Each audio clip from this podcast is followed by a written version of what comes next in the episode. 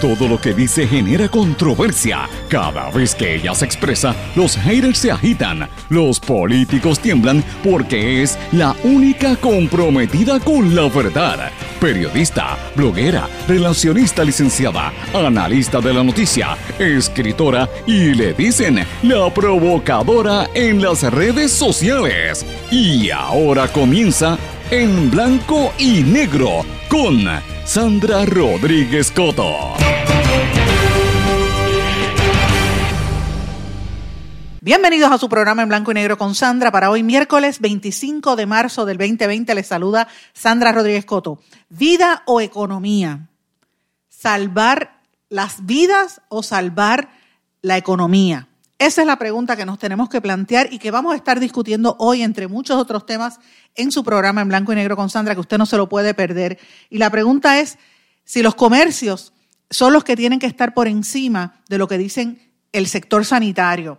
El sector comercial insiste en liberar el toque de queda, pero los médicos quieren que se extienda por dos semanas más. Y esto se da en el contexto de que siete hoteles anunciaron ayer en la tarde que van a despedir o despidieron ayer 2.000 empleados precisamente por esta crisis del coronavirus que ha colapsado la industria del turismo en Puerto Rico. Un hotel cerró hasta el verano. Algunos dicen, algunos ejecutivos dicen que esto es temporal, en lo que se normaliza la situación, pero eh, insisten en que se tiene que de alguna manera organizar mejor o, reestructurar la, situación del toque de queda porque ha colapsado el sistema económico del país.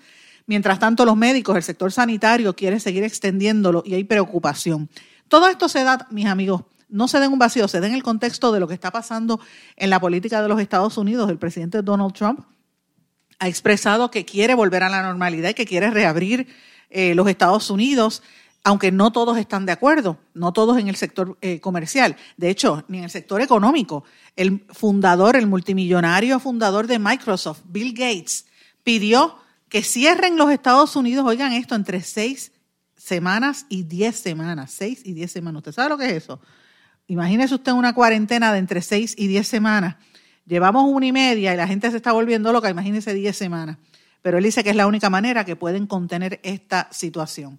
Hay otras noticias importantes también. Tenemos que mencionar la renuncia de Abel Nazario a su escaño, pero dice que va a seguir adelante con su candidatura. Están pasando muchas cosas, aunque el tema de la pandemia sigue siendo el tema importante y como ustedes me han pedido, que lo han hecho insistentemente, voy a tratar de hacer un resumen de lo que está ocurriendo en todas partes del mundo, porque siempre me lo piden.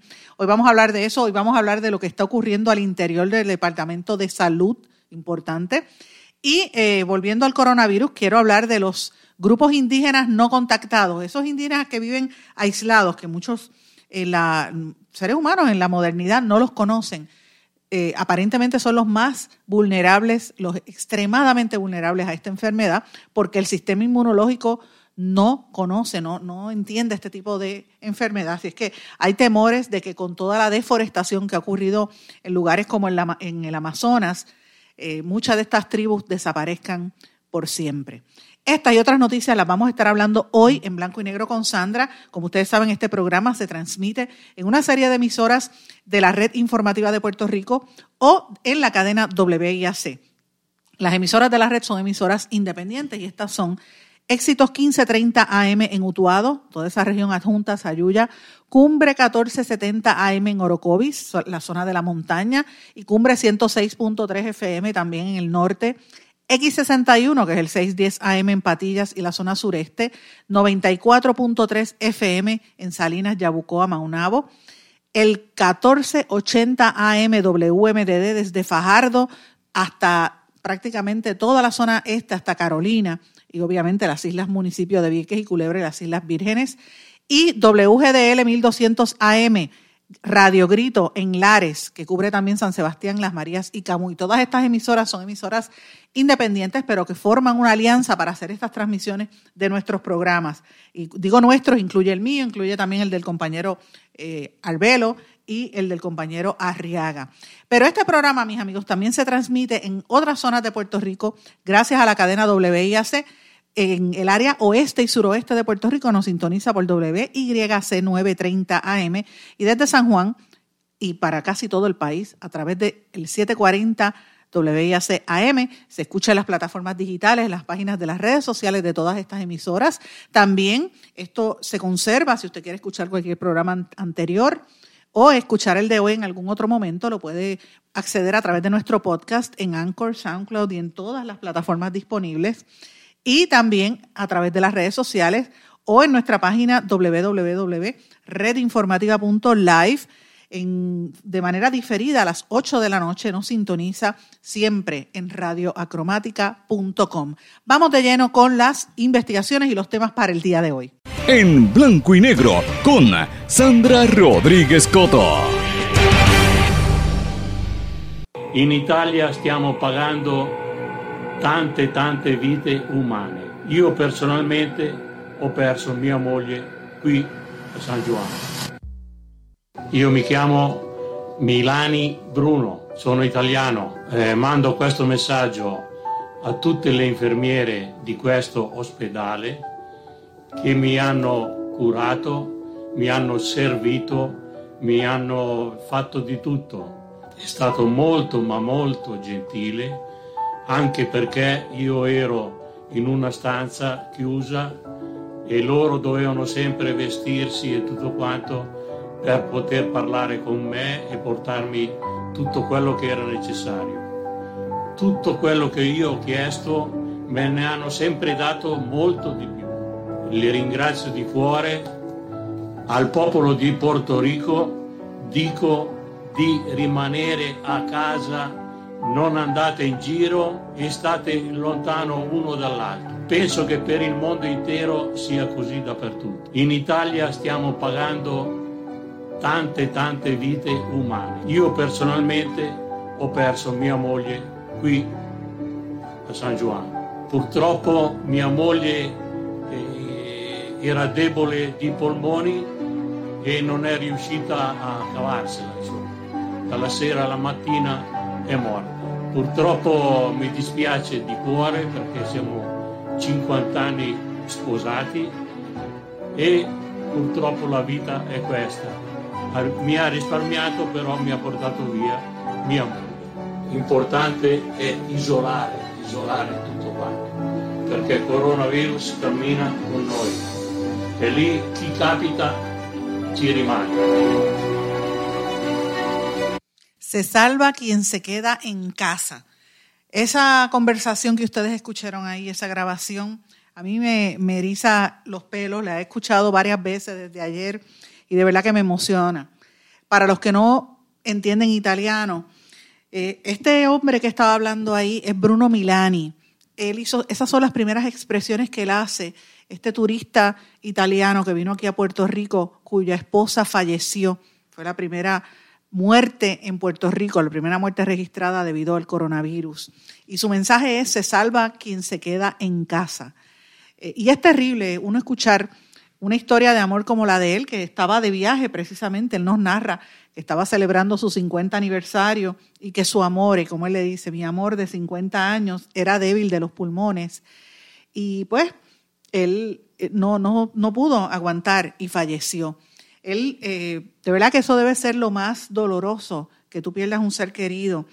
Eh, y, una, en un caso de él, tantos años casados, 50 años, estaban de vacaciones en lo que pensaban que iba a ser un paraíso y terminó siendo un infierno para ellos. A pesar de todo, fíjense que él hace unas expresiones muy buenas. Él, le da las gracias a todo el personal médico en el hospital presbiteriano, que fue donde lo, ¿verdad? donde lo estuvieron manteniendo y curando a él. Y eh, dice que le protegieron y le, le salvaron la vida a él, que por desgracia su esposa murió. Pero ciertamente él hace un, un mensaje muy, muy bueno eh, dándole las gracias al pueblo de Puerto Rico y nos dice directamente, por favor, no salgan, quédense en sus casas. Si este virus camina con nosotros, es lógico que no pasemos por ahí, nos lo pasemos por ahí, lo vamos a esparcir mucho más. Estando en casa se queda uno ahí y basta. Ir a la farmacia solo para las cosas necesarias, sumamente necesarias. Si no, quédese en su casa. Eso es lo que está diciendo este señor Bruno Milani, que eh, de verdad pues está contando que en Italia la situación está completamente eh, fuera, de, fuera de, lo, del pensamiento que usted se pueda imaginar. Eh, y los que estamos viendo las noticias, yo sé que todos en Puerto Rico están pendientes a las redes sociales, a Internet, al cable TV. Estamos atentos a lo que ocurre en el resto del mundo, pero yo le digo, yo que he estado conversando con mis amistades en Italia eh, desde hace más de tres semanas, en este programa las hemos tenido también, es una situación muy fuerte lo que están viviendo allá. Es demasiada gente que está muriendo y la forma tan triste que tú no puedes ni despedirte. Es como, eh, yo estaba viendo ayer en España, esto fue en España, cómo cogen a los cadáveres y los ponen en unas bolsas plásticas, los cubren con, y le ponen como duct tape por fuera y los sellan. Entonces sí, un cadáver muerto, pues tú lo, ves sellado, pasó aquí cuando el huracán María, pero la forma en que lo están utilizando, entonces los estaban apilando uno, uno al lado del otro en una pista de patinaje sobre hielo porque no hay crematorios, no hay hospitales, no hay lugares para atender la enorme cantidad de muertos. Esto es en España. Ya en Italia se salió de, ¿verdad? de, control. En Italia tuvo que ir un grupo de médicos cubanos a tratar de, salvar eh, o ayudarlos en este proceso. Y rápido, ¿verdad? yo no quiero entrar en la cuestión de la política. Ah, los cubanos son comunistas, ah, se están muriendo en Cuba. Miren, Cuba está pasando 20 problemas, lo sabemos. Igual que en Puerto Rico. Lo que pasa es que usted no puede perder la perspectiva de que en Cuba, para los que no lo sepan, eh, una de las cosas que hace el gobierno, o por lo menos hacía hasta hace unos años, era que ellos identificaban con, cuáles eran las necesidades y dónde era que iban a poner sus recursos, a dónde iban a, enviar a los estudiantes, a qué programas, ¿verdad? Porque ellos incluso hasta te mandaban que estudiar. O si veían que tú tenías una aptitud, eh, te iban a enviar a una facultad. Y por eso en Cuba hay tanto médico. Ese y otros programas que ellos tenían internos eh, en, como parte de su desarrollo político a través de los años. En Cuba la, cantidad de médicos per cápita es enorme. Es como tres o cuatro veces la cantidad que hay, por ejemplo, aquí en Puerto Rico, o en, proporción, ¿verdad?, a la cantidad de la población. No vayan a, a, sorprenderse. En Puerto Rico tenemos 3.3 millones, en, en, Cuba deben estar sobre 11 millones de habitantes. De hecho, la, la población de Puerto Rico es casi el total de la que vive en La Habana, que es la capital. Y yo conozco muy bien esto porque por muchos años estuve de corresponsal y, de, viajando mucho allá, así que conozco lo que pasó y, lo, que sucede allá. Había médicos y hay médicos en todas partes y por eso ellos cooperan, han estado en misiones en otros países, estuvieron en Brasil, estuvieron en Venezuela, claro, los países afines. Ahora yo vi unos grupos de médicos llegando a Italia. Y de verdad, a mí me, me emocionó eso porque uno ve la destrucción y ve la necesidad y ya en un sistema de salud tan fuerte como el que tenía Italia, verlo colapsado y ver que los países alrededor de Italia no los pueden ayudar porque están en las mismas. España está en las mismas, Francia tiene problemas no tantos, pero los tiene. Eh, Alemania tiene casos. O sea, todos los, todos los países cercanos a, a, Italia y a España pues están en las mismas, así que tienen que buscarla de otra parte. No pueden ir a Estados Unidos porque mire lo que está pasando en Estados Unidos. En América Latina igual. Así es que donde sea, pues hay que buscar la solidaridad y eso es lo que importa. En este momento, señores, la política tiene que dar a un segundo y un tercer plano.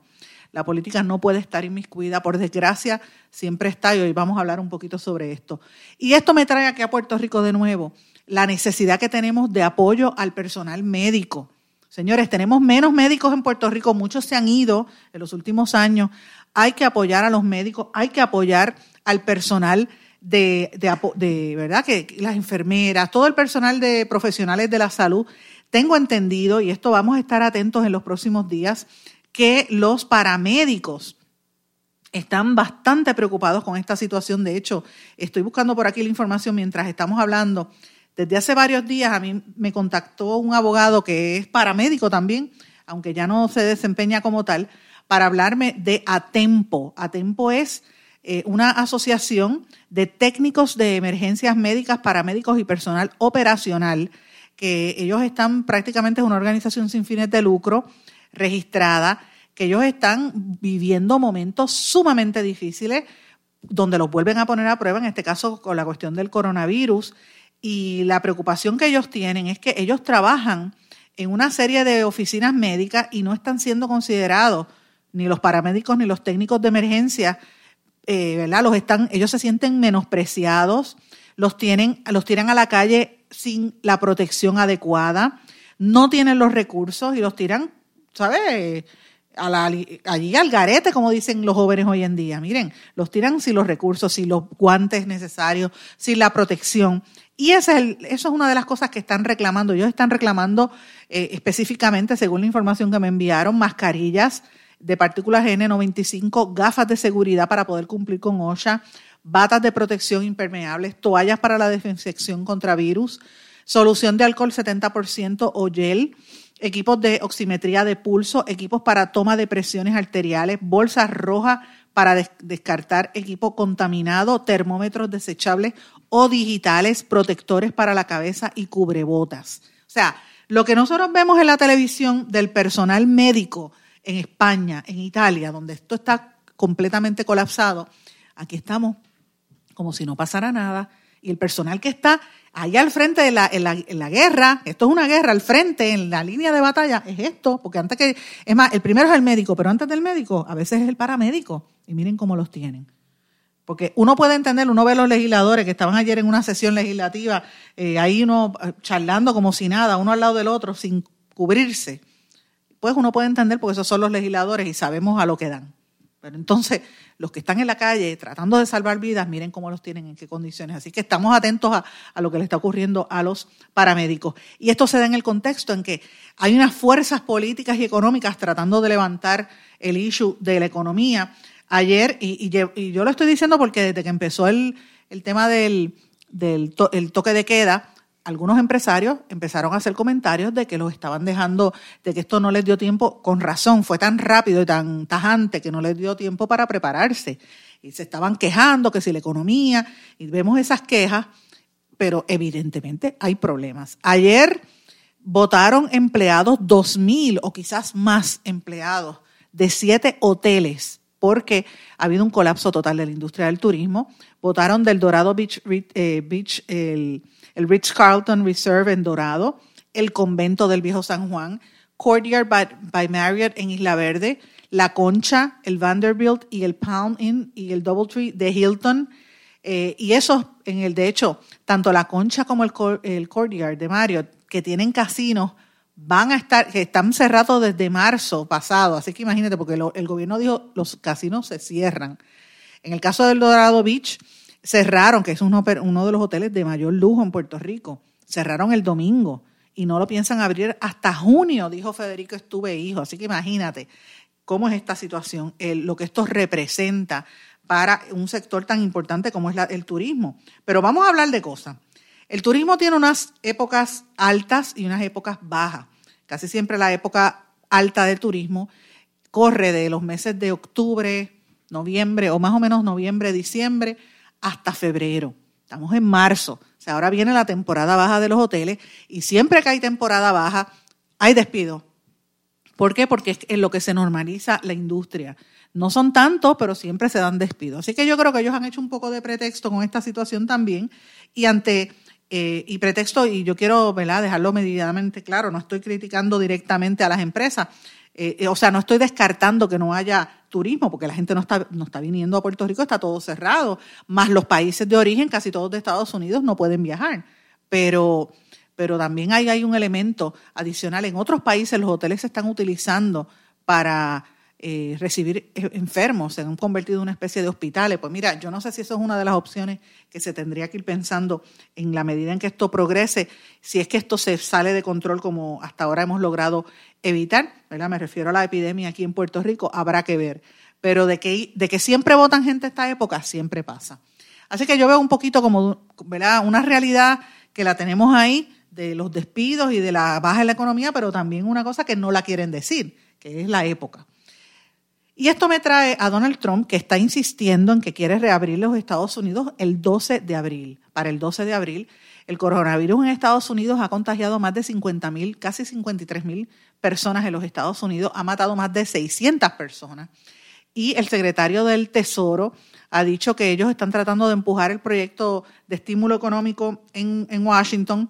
Eh, los demócratas pues están trancados, pero la verdad es que Trump se pasa tuiteando de que la gente quiere volver a trabajar que si la gente practica el distanciamiento social, pues y los, a los adultos seniors mayores, ¿verdad? Los vigilan para, el, y, lo, y lo dijo así, para, para que los vigilen con protección y cariño, pues a lo mejor por eso pues se detiene y, pueden lograr regresar a la normalidad. El problema con esto, señores, es que esto podría si, si se da esa política y Estados Unidos todavía no ha logrado controlar los contagios, podría dispararse. Entonces sí que sería una crisis de grandes proporciones.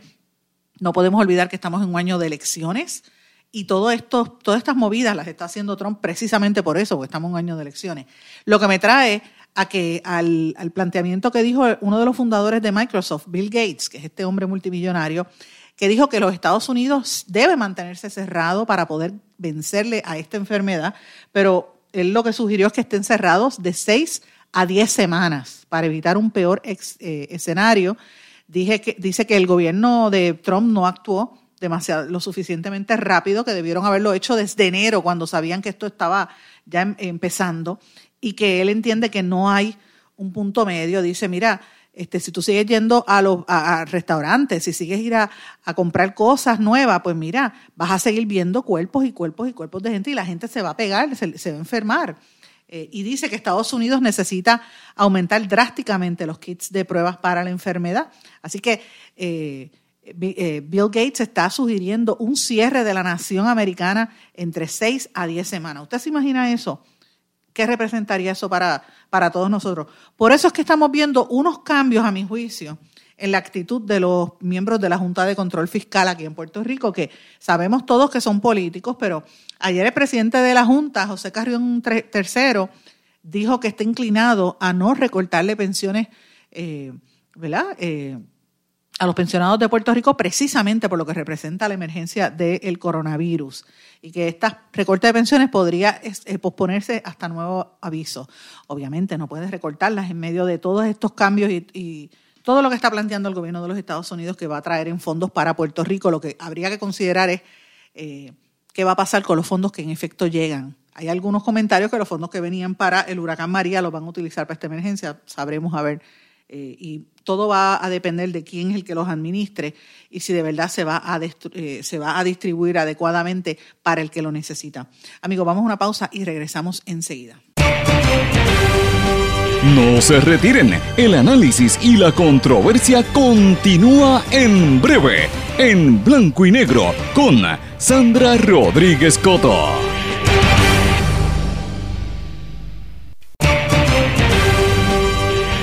Y ya regresamos con el programa de la verdad, en blanco y negro, con Sandra Rodríguez Coto.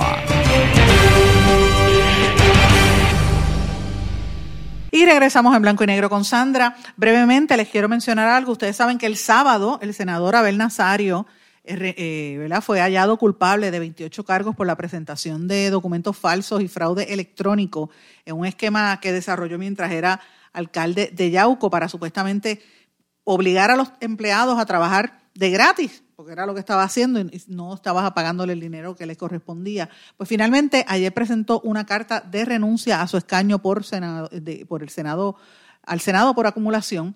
reclamó y él insistió en que él, es inocente, pero eh, a pesar de que el presidente del Senado, Tomás Rivera Chats, le dijo que se tiene que, que debería renunciar y lo que lo hizo en efecto, él sigue insistiendo en que va a aspirar a la reelección y que todo va a estar bien. Así es que veremos a ver qué pasa con Abel Nazario. Pero bueno, yo quería hablarles desde ayer de este tema y, lo tengo, ¿verdad? Lo estoy trabajando todavía, no es un tema que está completo, pero es algo que para mí me, me preocupa grandemente, es algo que me inquieta y por eso es que lo tengo que traer a la discusión de ustedes. se lo quiero plantear aquí, mis amigos, y yo les pido que ustedes me reaccionen, me comentan, como siempre hacen, a través de las redes sociales. Me pueden enviar a mi página de Facebook, Sandra Rodríguez Coto, en Twitter o en Instagram. Me pueden escribir en SRC Sandra. Ustedes saben que yo también tengo LinkedIn en Sandra Rodríguez Coto, también le contesto por ahí. O al email en blanco y negro con Sandra a gmail.com. Pero yo prefiero las redes sociales porque en las redes sociales pues lo veo y contesto más rápido, sobre todo en Facebook. Y este tema me trae, y, tengo que, estamos hablando del, coronavirus COVID-19, que es el tema del momento, ¿verdad? Porque es la, lo que nos, que nos viene arriba, es una crisis que nos está azotando. Y yo llevo varias semanas e incluso meses investigando el Departamento de Salud bajo la incumbencia de Rafael Rodríguez Mercado, hasta que lo renunciaron o renunció. Y, ese nombre ahora desapareció del, mapa, ¿verdad? Ustedes recordarán que la semana pasada nosotros dimos a conocer el despido de eh, Mabel Cabeza, que era la su lugarteniente de, pues, digo no lugarteniente, pero era realmente la chief of staff de Rodríguez Mercado, pero realmente era la lugarteniente de Elías Sánchez y de Valery Rodríguez en el departamento. Por, ella fue ubicada allí como chief of staff en salud con una preparación en mercadeo. Vamos a poner ese contexto. Este, señor y señora que me esté escuchando, si usted tiene un hijo que se, se está que, o una hija que se quema las pestañas para graduarse de la universidad eh, o que esté estudiando medicina o algún tipo de profesión como esa, imagínese que vengan y le, le monten por encima a una persona que lo que tiene es otra, otra preparación, es increíble.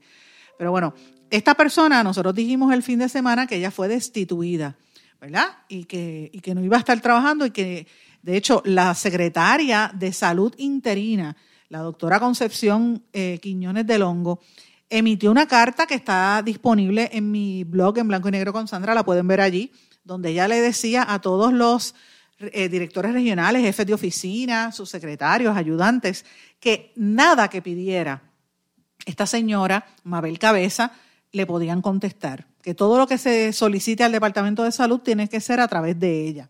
¿Por qué ese memo y por qué ese celo de la secretaria de salud hacia esta persona, señores, como estamos en medio de esta epidemia, esto lo quieren meter por debajo de la alfombra, lo quieren esconder. Pero en este espacio ustedes saben que estamos bien atentos a lo que está pasando y yo quiero servirle a ustedes de como de un faro, prenderle la bombilla para que ustedes vean entre el humo dónde es que está la verdad. Y, sí, es verdad que el gobierno ha trabajado, ha tratado de actuar con esta situación.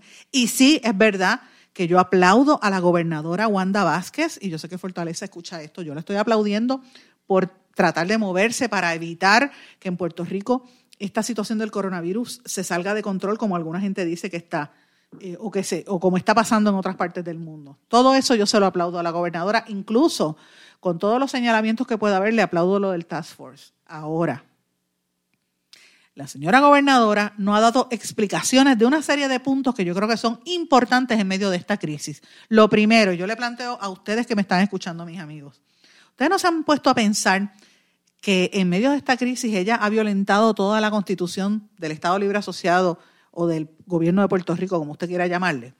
Porque se supone que el puesto constitucional es el del secretario de salud. ¿Por qué han sacado a la secretaria, la han dejado ahí como en un limbo y han creado este task force con unos académicos que yo no, reitero, yo no tengo nada en contra de los académicos. Eh, de hecho, el, presidente, que es el rector de, ciencias médicas, eh, este, Rodríguez, segundo Rodríguez, no, segundo el doctor, no, no aceptó ser el secretario de salud como planteamos en nuestra nota. ¿Por qué? ¿Qué es lo que hay detrás de esto?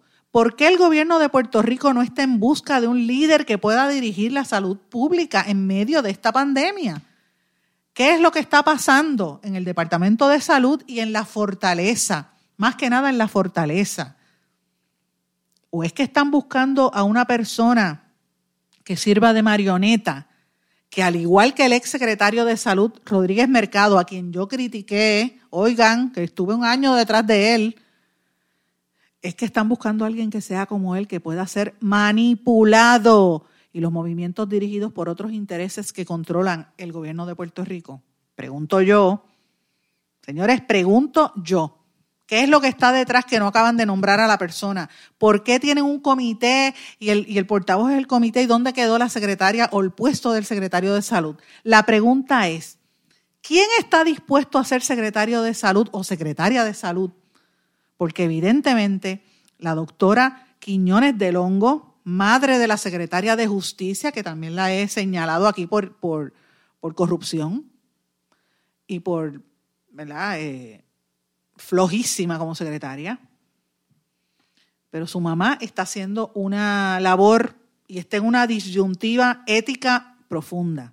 Señores, miren lo que estoy diciendo, una disyuntiva ética profunda ella no aparenta tener intenciones de ceder a esas presiones que vienen de fortaleza. ¿Cuál es el conflicto que se origina desde la fortaleza? Se ha hablado de varias personas que ya han rechazado la posición. Las aparentes dos candidatos que quedan en la lista son la doctora Antonia Coello la ex cirujano general, que ustedes saben que tiene, eh, hay un, sector que le está apoyando, pero hay un sector que también le está criticando. Y el otro candidato es el doctor Yoxel García. Ambos son personas de una trayectoria impresionante, envidiable por lo menos en papel. Pero si usted ve la, trayectoria de ambos, es, es, importante lo que han hecho. Son dos puertorriqueños que son ejemplo y de éxito que han tenido fuera de aquí. Ahora, ambos tienen cosas que explicar. La doctora Coello, que explique al pueblo qué fue lo que pasó en el caso, porque le están sacando eh, un, caso que ella tuvo, porque a ella se alegó de malversación de fondos y el caso de ella, pues todo el mundo sabe que fue que ella utilizó un empleado para hacerle mandados o llevarle una compra a su mamá que estaba enferma, lo cual no se supone que pasara. Pero ella dice, según tengo entendido, que quiere explicarlo. Yo voy a tratar de contactar a la doctora con quien he tenido contacto a través de la, de la vida. De hecho, lo he dicho, no sé si lo he dicho, pero lo voy a decir ahora. La doctora Coello fue la primera persona que yo entrevisté cuando yo estaba en la universidad. Imagínate, yo era una niña de la edad de mi hija, imagínate, hace tantos años que yo conozco a esa señora. Y a Yoxel García también lo he entrevistado desde hace muchos años. El doctor García, eh, o sea, yo quiero que ellos aclaren, ¿de verdad son candidatos o no lo son, doctora Coello? Que se pasa aquí en Puerto Rico con la cuestión de las vacunas. El doctor García, Joxel García, él tiene un, se supone que esté, eh, en, él, estuvo en la Universidad de Ponce. ¿Qué pasó con el dinero que recibió la universidad para un programa de récords médicos electrónicos? ¿Cuál es la relación que él tuvo con el cabildero y contratista del Departamento de Salud, Roberto González? ¿O es que todavía la tiene? Pregunto yo. Pregunto yo, es posible que estas dos personas terminen rechazando la posición si es que se le ofrece el puesto de secretario de salud. ¿Por qué?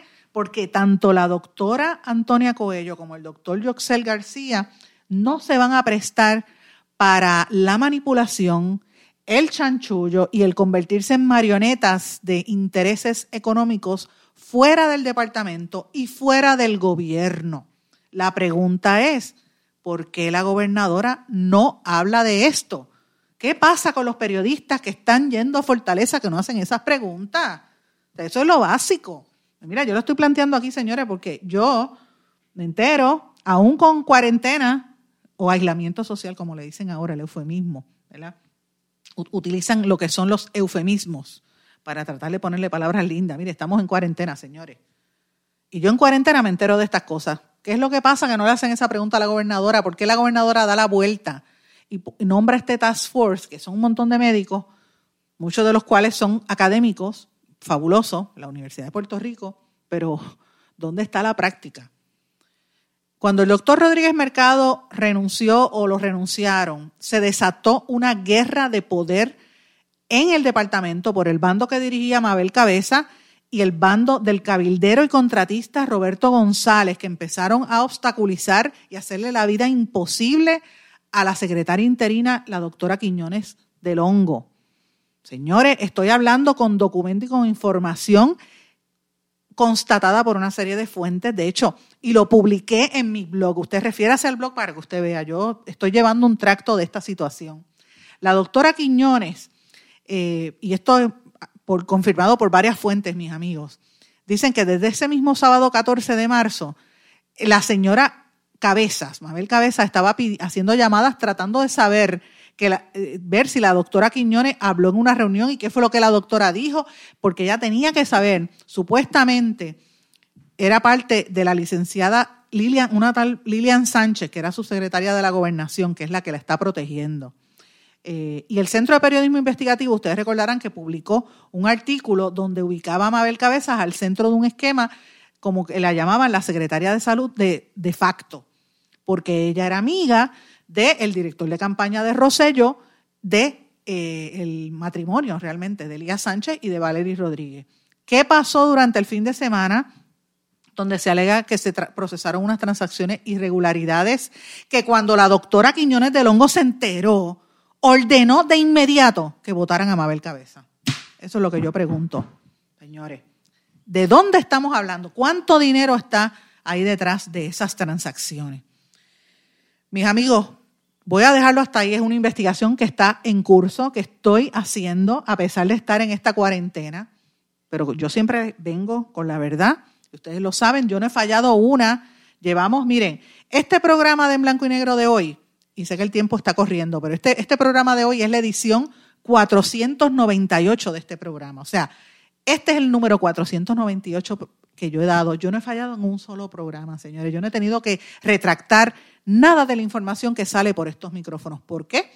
Porque yo me tomo el tiempo de buscarla y corroborarla. Y esto que yo estoy diciendo viene de buena fuente y tengo información y tengo documentos. Y lo he venido cubriendo, señores. Voy a darle la oportunidad que Fortaleza conteste qué está pasando con ese dinero y con el manejo de fondos. ¿Por qué la secretaria interina está tan molesta? ¿Es cierto que la secretaria interina se va a ir? ¿Por qué está? ¿Quién está protegiendo a esta señora Cabeza? ¿Es la subsecretaria de la gobernación o una ayudante en Fortaleza? Pregunto yo. Pregunto yo. Vamos a una pausa, regresamos enseguida. No se retiren, el análisis y la controversia continúa en breve, en blanco y negro, con Sandra Rodríguez Coto.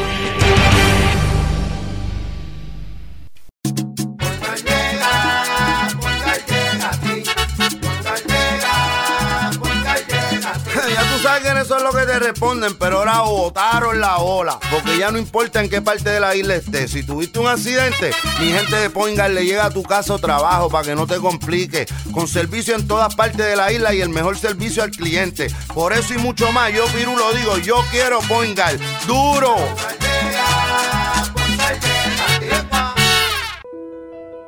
¿Sabemos cuántas personas murieron de verdad durante el huracán María? A usted lo escucharon en el momento de mayor desesperación. ¿Todavía siente aquellas noches a oscuras y de incertidumbre? ¿Qué pasó mientras los vientos azotaban y luego en aquellos días y semanas después cuando no había sistema de comunicaciones? Reviva cada minuto con una narrativa real sobre lo que pasó en la bitácora de una transmisión radial, catalogado como uno de los mejores libros del año 2018 por la crítica literaria. Es una lectura necesaria porque no podemos olvidar nuestra historia para que esta no se repita. Bitácora de una transmisión radial, disponible en las principales librerías a través de todo Puerto Rico y en la internet lo consigue en Amazon, en libros787.com y en travaliseditores.com, publicado por Travalis Editores. Quítese el dolor de cabeza con sus obligaciones de contabilidad con los servicios que presta Villalba y Villalba Company, directo, personal y con sensibilidad humana. Lo que se busque un verdadero asesor de contabilidad para todo tipo de servicios servicio de contabilidad, pago de IBU, pago de nómina, informes trimestrales y anuales y otros. Ofrecen servicio directo personalizado. Villalba y Villalba Company. Para orientaciones, su teléfono el 939-336-5774. 939-336-5774. Y ya regresamos con el programa de la verdad en blanco y negro con Sandra Rodríguez Coto. Regresamos a esta parte final de En Blanco y Negro con Sandra. Bueno, quiero redondear un pensamiento antes de pasar a los temas internacionales que ustedes me están pidiendo. Señores, tengo la información, tengo los documentos, tengo los nombres, tengo contratos de todo esto que estoy adelantando en el día de hoy, que acabo de adelantar en el segmento anterior. Eh, las gestiones de esta señora Mabel Cabezas no es solamente ayudar. Ella incluso hacía que movieran y votaran empleados del departamento. Y el gobierno, en su afán de esconder la ineptitud, la mediocridad, los problemas y la corrupción en el departamento, en vez de arreglarlo, lo embarran. Y lo están embarrando, y usted sabe lo que quiero decir, en un momento en que estamos en una pandemia global, estamos en una emergencia. Esto se dio entre medio de los terremotos y esta situación, señores. O sea, nosotros no hemos parado de lío. Y mire lo que está haciendo el gobierno. Aquí Wanda Vázquez tiene que contestar muchas preguntas. ¿Por qué le sigue poniendo capas por encima al departamento? Eh, ¿Son capas publicitarias? ¿O es una estrategia, y es una estrategia de marketing? Después de todo, Mabel Cabeza, esa es su experiencia, según reveló incluso el Centro de Periodismo Investigativo. La pregunta es, ¿es ella la que tiene el control del presupuesto del Task Force que maneja esta pandemia en Puerto Rico. ¿Es ella la que tiene algún tipo de injerencia sobre a quién o a qué entidades le van a dar contratos para realizar pruebas, para convertir el proyecto en realidad, el proyecto de telemetría? ¿Mm? Yo solo pregunto, señores, la pregunta es, ¿qué dice la secretaria interina Concepción Quiñones del Hongo? ¿Va ella a sacrificar su integridad? Esos son los temas que vamos a estar cubriendo mañana en el programa. Pero yo quería dejarles este adelanto hoy miércoles porque llevo varios días detrás de esta noticia y voy a sacar algo en los próximos días. Estén atentos porque vengo con una de mis bombas ahí que yo sé que pongo a la gente a correr, porque vengo con evidencia. Pero bueno, Vamos a hablar brevemente de lo que está ocurriendo en el resto del mundo con esta situación, porque como ustedes siempre me solicitan, y lo trato de hacer siempre, un resumen, ¿verdad? Me piden que les haga un resumen de qué está pasando, pues mire, lo voy a hacer. Wuhan, que es la ciudad que se convirtió en el epicentro de esta pandemia, empezó a volver poco a poco a la normalidad, pero esta pandemia a nivel global no afloja hay casi 9.000 personas que se han curado y el número de los casos con coronavirus desde que se detectó el brote en Italia ya supera las 70.000 personas. En España alcanzó una nueva marca de muertos con sobre 500 personas en solo 24 horas, eh, casi un poco más de 3.000 el, el, total, ¿verdad? Cerca de 3.000, eso lo anunció el Ministerio de Sanidad. De hecho, este, hasta el jueves Baltasar Garzón está contagiado, la mamá de Miguel Bosé, o sea, muchísima gente en España. Eh, la cifra total de contagiados es 39.673, un 20% más que en las últimas 24 horas. Eso en España. En la India, después que Wuhan anunció que terminaba su, su aislamiento, el confinamiento, la cuarentena, que eso tiene un alto valor simbólico porque, como les dije, fue en donde empezó las primeras medidas drásticas para tratar de detener el contagio. Eh, y eso pues dejó a la gente en shock pues el, país con más población en el mundo después de, la, después de China es la India. Eh, y eh, ellos han decidido en el día de ayer el confinamiento total, la cuarentena total de los casi 1.300 millones de habitantes que tienen en la India por un periodo de 21 días a partir del martes. O sea, eso empezó el martes, eh, ayer por la tarde y continúa hoy. Imagínate, de aquí, de aquí por ahí para abajo para 21 días. Las cifras de contagiados y muertos en India son inferiores, pero como hay tanta gente allí, pues se sabe que, podría haber, llevan hasta ahora como 10 muertos. es fuerte. En Estados Unidos, les dije hace un rato en el primer segmento que el, presidente Donald Trump dijo que está considerando bajar las medidas del gobierno para frenar la propagación del COVID por el impacto negativo que esto tiene en la economía. Y él dijo que el 30 de marzo, que es cuando termine este periodo de los 15 días que impuso para implementar las medidas, va a estudiar si mantiene el, nuevo, el mismo rumbo o si reabre el país. Eh, entre estos, pues que la gente no socialice, que, las escuelas vayan a, eh, ¿verdad? Estén cerradas, que se trabaje desde la casa, que se eviten los viajes, que no vayan a bares o a restaurantes, que no acudan a reuniones de más de 10 personas. Así que veremos a ver qué esto, qué es, qué es, qué pasa con esto. Aunque en Estados Unidos no hay una cuarentena general, más de la mitad de los habitantes están encerrados por decisión de los estados. Hay cerca de 50 mil personas contagiadas en los Estados Unidos y más de 500, más de 600 muertos en los Estados Unidos. Pero no es en el, el único lugar del continente. En Belice hay casos, en Argentina, Brasil y Canadá. En América, por lo menos eh, más de 600 muertes, como les dije. Y en los, la cumbre, los países del G7, que son los países más ricos del mundo, están altamente preocupados por el impacto que esto podría tener a nivel de la economía en todo el globo eh, y amenaza el crecimiento de la economía mundial. Así es que los líderes del G7 están tratando de ver de qué manera hacen esfuerzos fiscales para que esto no se detenga. La Reserva Federal de los Estados Unidos recortó los tipos de interés, ustedes, recordarán, y ayer hubo un repunte en el Dow Jones, se anticipa que hoy podría haber otro repunte porque ha estado subiendo y bajando, una locura. Eh, y mientras tanto, la Organización Mundial de la Salud ha lanzado un fondo para la lucha contra el COVID y anunció los primeros resultados de esta iniciativa, según los cuales Japón y Alemania, después de China, son los países que más dinero han donado. Eh, menos de un tercio de los 675 millones que ellos querían han sido recaudados. Así que solamente han recibido 195 millones y compromisos de 70 millones adicionales. Así que interesante por demás. Ellos le pidieron a China, a Reino Unido, a Estados Unidos, a otros países, incluso a la fundación de Bill y Melinda Gates, que dieron casi 10 millones de dólares para esto, pero hay otros países que todavía no han aportado. Y como ya todos sabemos, se anunció, eh, creo que fue el lunes por la tarde, la cancelación de los Juegos Olímpicos en Tokio, se va a posponer por un año.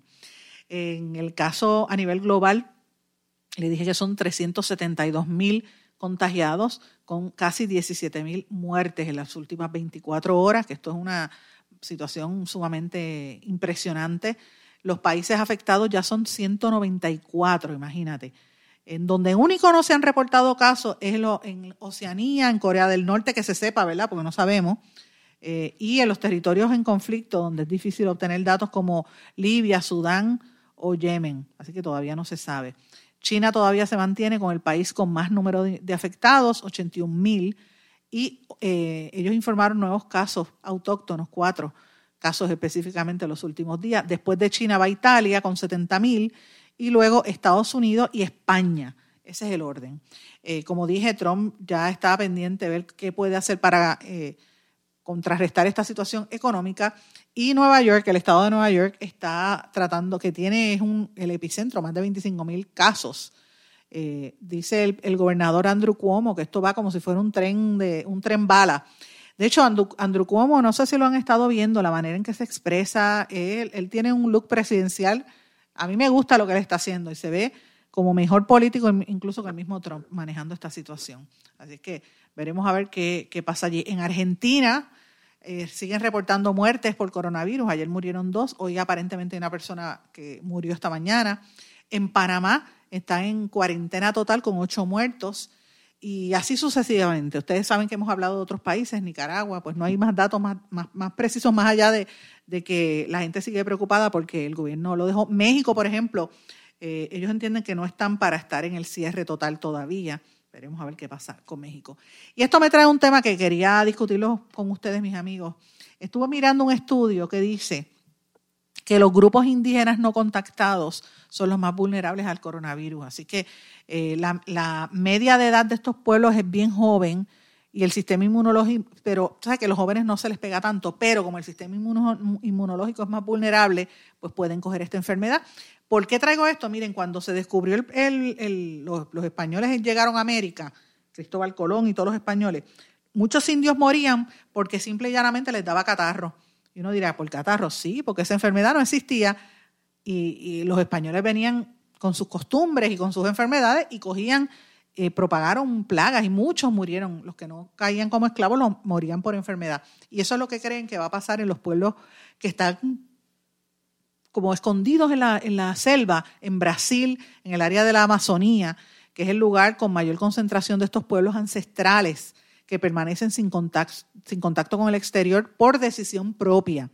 Eh, y han, la Universidad Federal de Sao Paulo ha estado diciendo que esa área son cerca de 27 mil kilómetros, kilómetros, kilómetros perdón, cuadrados. Y esa era parte de la preocupación cuando hubo los fuegos eh, los incendios, incendios forestales hace unos meses porque temían que muchos de estos indígenas pues podían morir por los fuegos y ahora pues esta, esta situación y ellos están eh, tratando de ver, están bien preocupados por estos indígenas eh, en la medida en que se acerque esta enfermedad. ¿Por qué? Porque aunque no estén contactados, no sabemos si, si es un, eso vuela en el ambiente, no se sabe todavía si eso pueda afectarlos. ¿Cómo se pueden proteger a ellos? Pues mira, mantenerlo lo más aislado posible, sin acercarse a ellos. Eh, en, los, en los años 70, por ejemplo, muchas de estas poblaciones que eran totalmente aisladas, fallecieron cantidad de gente porque no estaban preparados. El personal que iba, que estaba cerca, que los estaba investigando, les dejó regado enfermedades, enfermedades sin saberlo. Así que esto incluye, como les dije, Brasil y también la frontera con Perú y Bolivia. Así que eh, hay una serie de, pueblos indígenas, como los eh, Asachincas, en el estado de Acre, en el noreste de la Amazonía, que una vez llevó un grupo y empezaron a llegar estos indígenas. En total bajaron siete hombres, porque venían a escuchar el ruido de estos científicos cuando los vieron, por la, por la curiosidad se acercaron cuando los conocieron, cogieron un tipo de catarro, le dio una enfermedad respiratoria y algunos de ellos se eh, tuvieron que estar en cuarentena y algunos murieron. Así que hay que tener mucho cuidado. Este, eh, los, los indígenas que están aislados saben que hay gente fuera, la civilización, pero ellos por eh, modo propio no quieren contactarlos. Así que hay que respetarlos, eso es la, lo que se supone que se respete. Eh, y, hay una serie de organismos que están tratando de, de contactarlo. La preocupación más grande con estas tribus es eh, muchos, ¿verdad? Los, los, los, peregrinos estos y los misioneros y antropólogos que se pasan por allí, sobre todo los, religiosos, por decirlo así, que quieren convertirlos al cristianismo, pues muchas veces esos son los que le traen enfermedades y los matan. Eso es lo que está pasando eh, y lo están denunciando, de hecho. Eh, ellos han estado tratando de hacer acercamientos al presidente Jair Bolsonaro en Brasil para que prohíba la entrada de estos grupos, pero eh, sobre todo el, contacto forzado de parte de los religiosos, pero pues Jair Bolsonaro lo que quiere es que se acaben de ir para poder tumbar todo eso y talar todas esas maderas y quedarse con esos terrenos. Esas son las ironías tan terribles. El ser humano está destruyendo el propio planeta Tierra. Y yo creo que aunque nosotros no estemos en el Amazonas, estamos acá en Puerto Rico, tenemos que protegerlo, porque ese es el pulmón del mundo, el pulmón de este, de este hemisferio por lo menos.